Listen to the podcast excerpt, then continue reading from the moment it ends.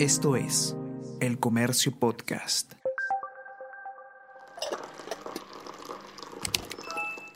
Hola, hola, ¿cómo están? Buenos días, espero que hayan amanecido bien. Está con ustedes Ariana Lira y hoy tenemos... Tenemos que hablar con Ariana Lira.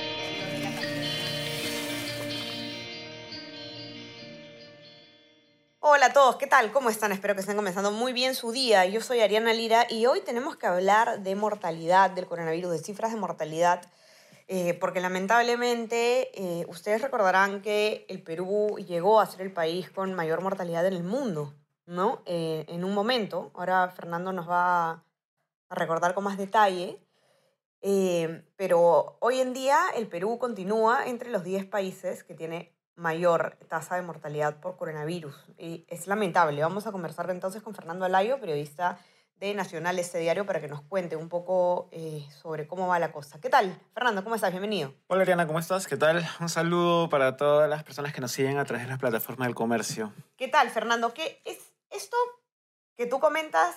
Quiere decir que desde eh, ese, tú lo narras bien en tu nota, ¿no? Desde cuando eh, durante la primera ola llegamos a ser el país con mayor mortalidad, no hemos salido nunca, digamos, del, top 10 de los, de los países con, con mayor índice de mortalidad. Así es, ha habido una variación, digamos, en este ranking. Lo, lo primero que hay que decir que este es un ranking que elabora eh, la Johns Hopkins University en su Coronavirus Resource Center, ¿no? que es básicamente un centro de monitoreo de todos los países del mundo, de todas las cifras oficiales que cada país del mundo informa a la OMS.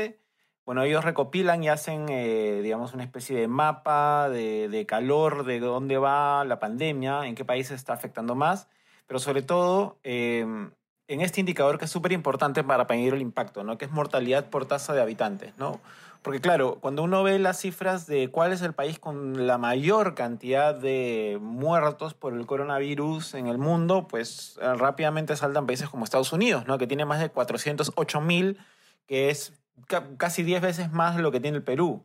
Sin embargo, eh, el impacto que medimos acá, o que mide en todo caso el Johns Hopkins a través de este indicador es ¿Por qué es mayor mortalidad en Perú o tanta mortalidad en este país? Pues porque es una mayor cantidad de fallecidos por, una, por un mismo número de habitantes, ¿no? Entonces, en ese ranking, Perú llegó al primer lugar en agosto. Recordamos cuando alcanzamos nuestro pico de fallecimientos diarios, más de 200 por día. Eso fue hacia mediados de agosto. Eh, pues el Perú se convirtió en el país con la mayor mortalidad del mundo según este ranking, ¿no? Con 96.7 muertos por cada 100.000 habitantes, ¿no? Europa había pasado ya su primera ola y, digamos, estaba en cifras de descenso todavía, ¿no? Europa. Sin embargo, la realidad ahora, el 2021, nos encuentra con situaciones distintas en ambos continentes, ¿no? Porque mientras que en Europa están pues en plena segunda ola devastadora y por eso eh, la gran mayoría de países que están en este top 10 son europeos, prácticamente todos son europeos, a excepción de Estados Unidos. Eh, pese a ello, pese a esta, este gran impacto que está teniendo la segunda ola, el Perú se mantiene dentro de este top 10, ¿no? Con una tasa de 122,1 víctimas por cada 100.000 habitantes, ¿no? Eh, superado por países, como menciono, de europeos, Bélgica, 180 muertos por cada 100.000 habitantes, Reino Unido, 141, Italia, 139 pero el Perú con 122 continúa eh, entre los primeros lugares y además es el número uno en mortalidad por habitante de toda Latinoamérica, ¿no? Por delante de países como México, Argentina, Brasil, Colombia y Chile. Ahora, una cosa también interesante que, te dice uno de tus entrevistados es que hay, que hay que mirar cuidadosamente, hay que leer con cuidado el ranking, ¿no? Porque va a depender mucho de la metodología que use cada país para eh, registrar justamente eh, las muertes, ¿no? Si se cuentan los asintomáticos o solo los sintomáticos, co- cómo, cómo se mide, eso también es importante, ¿no? Así es, claro. Lo, lo que nosotros tenemos que mirar en el ranking eh, es no solo pues los números, ¿no? sino también las metodologías de contabilización de fallecidos o de casos confirmados. Porque, por ejemplo, recordemos que en algún momento Bélgica estuvo... Bélgica siempre ha estado entre los tres primeros lugares, casi, casi desde el inicio de la pandemia, ¿no? Tienen una mortalidad bastante alta. Eh, pero el Perú estaba en, disputándose el primer y segundo lugar con Bélgica porque en algún momento este país pues sinceró sus cifras, ¿no? Y cambió su metodología de contabilización y al hacer eso pues se redujo el número de muertos confirmados y por eso Perú pasa a ser el primer país del mundo con la mayor mortalidad. Eh, el tema es que, claro, eh, mientras Bélgica cuenta los sintomáticos con diagnóstico confirmado, el Perú no está contando, eh, como ya bien señaló la ministra Massetti, a los asintomáticos pese a que tienen un diagnóstico confirmado, ¿no? Eh, por ejemplo, en el caso de los contagios. Entonces, hay una diferencia en la metodología de contabilización y eso es lo que se traduce no solo, en, digamos, en cifras dispares, sino en desfases con lo que ya hemos informado en el comercio antes, ¿no? Estos desfases, por ejemplo, con las regiones, ¿no? Mientras el MINSA dice, sí, porque mientras el MINSA dice que hay un, más de un millón de casos confirmados, pues las regiones han reportado más de dos millones ya, ¿no? El, el doble, ¿no? Y mientras el MINSA hasta, ah, hasta hace un par de días señalaba que teníamos 39.157 muertos, pues las regiones siguen contabilizando eh, más de 54.000. Claro, o sea, en, conclusión podríamos estar mucho más arriba en el ranking, quizás si es que tuviéramos un conteo distinto, ¿no? Probablemente, ese es el, ese es el, digamos, es la, la, primera mirada que tenemos, ¿no? Porque eh, siempre cuando empezamos a informar sobre este ranking de la Johns Hopkins, pues lo que nos quedaba claro era que aún estando en primer lugar, estábamos en primer lugar con las cifras del MINSA, que son las, digamos, el mínimo. Exacto, que son bastante conservadoras. Que son conservadoras, ¿no? Entonces hay que mirar con mucho cuidado en ese sentido también, pues porque eh, finalmente estamos en el top 10, pero claro, estamos allí nomás de Bulgaria, que tiene 123 muertos por cada 100.000 habitantes, y también hay nomás Estados Unidos, que con 406.000 muertos en total acumulado, está con una tasa de 125, ¿no? Entonces, en cualquier momento, pues Perú podría superarlo, ¿no? Eh, y, es, y es así de volátil este ranking, ¿no? Entonces, por eso hay que mirarlo también con mucho cuidado.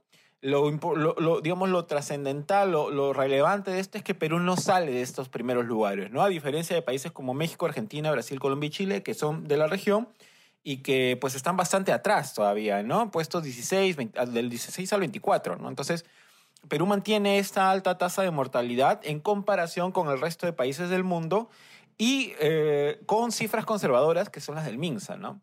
Eh, veremos qué es, lo que, qué es lo que sigue aquí en adelante, porque recuerda, estamos todavía en un momento difícil, una situación crítica, y las cifras de fallecidos probablemente eh, pues continúen en esta alza que ya hemos registrado desde hace algunos días, ¿no? Claro.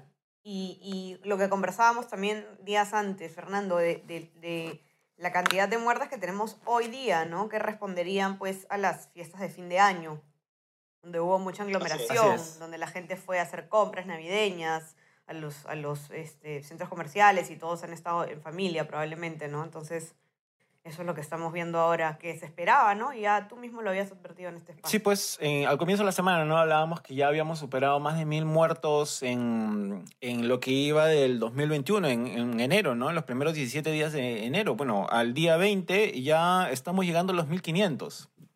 Eh, es una, es un, es una eh, tendencia al, al, alza bastante preocupante porque eh, ya tenemos más de cuatro días de este mes en el que hemos superado el promedio diario de más de 100 fallecidos por día, ¿no? Entonces, ese era algo que no sucedía desde septiembre y, el promedio diario de fallecidos en enero está llegando ya a 74, ¿no? que es una cifra mucho mayor a la reportada en los meses de octubre, noviembre y diciembre.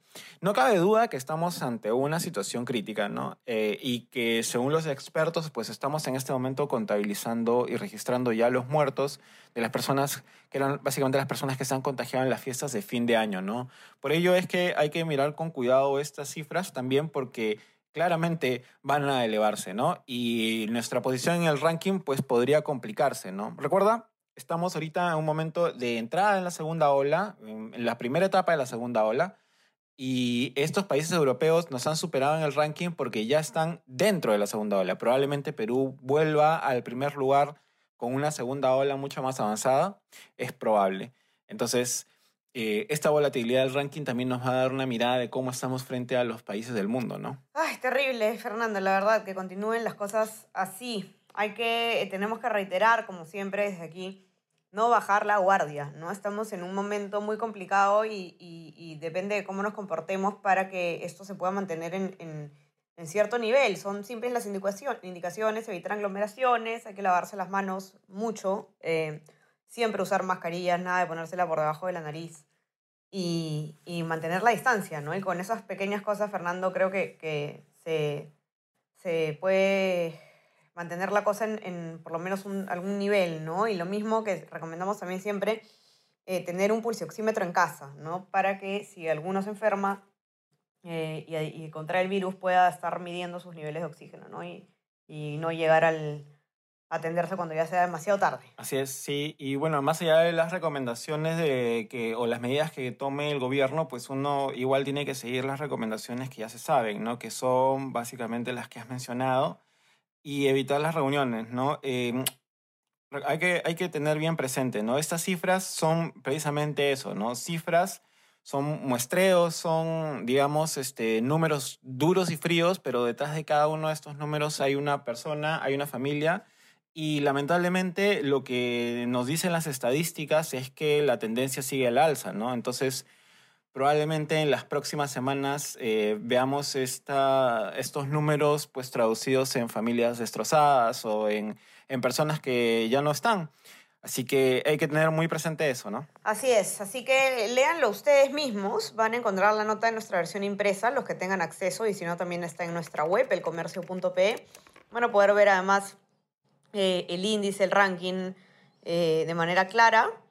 Y no se olviden también de suscribirse a nuestras plataformas. Ya saben que estamos en Spotify y en Apple Podcast. Y eh, si es que quieren recibir lo mejor de nuestro contenido a lo largo del día, también pueden suscribirse a nuestro WhatsApp, El Comercio Te Informa. Manténganse conectados. Ya saben todas las novedades electorales también en nuestra web.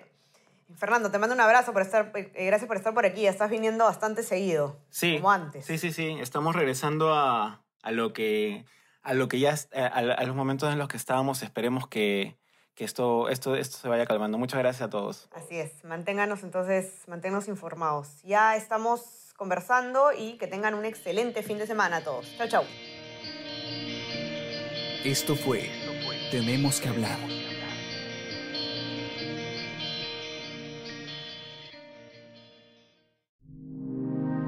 El Comercio Podcast.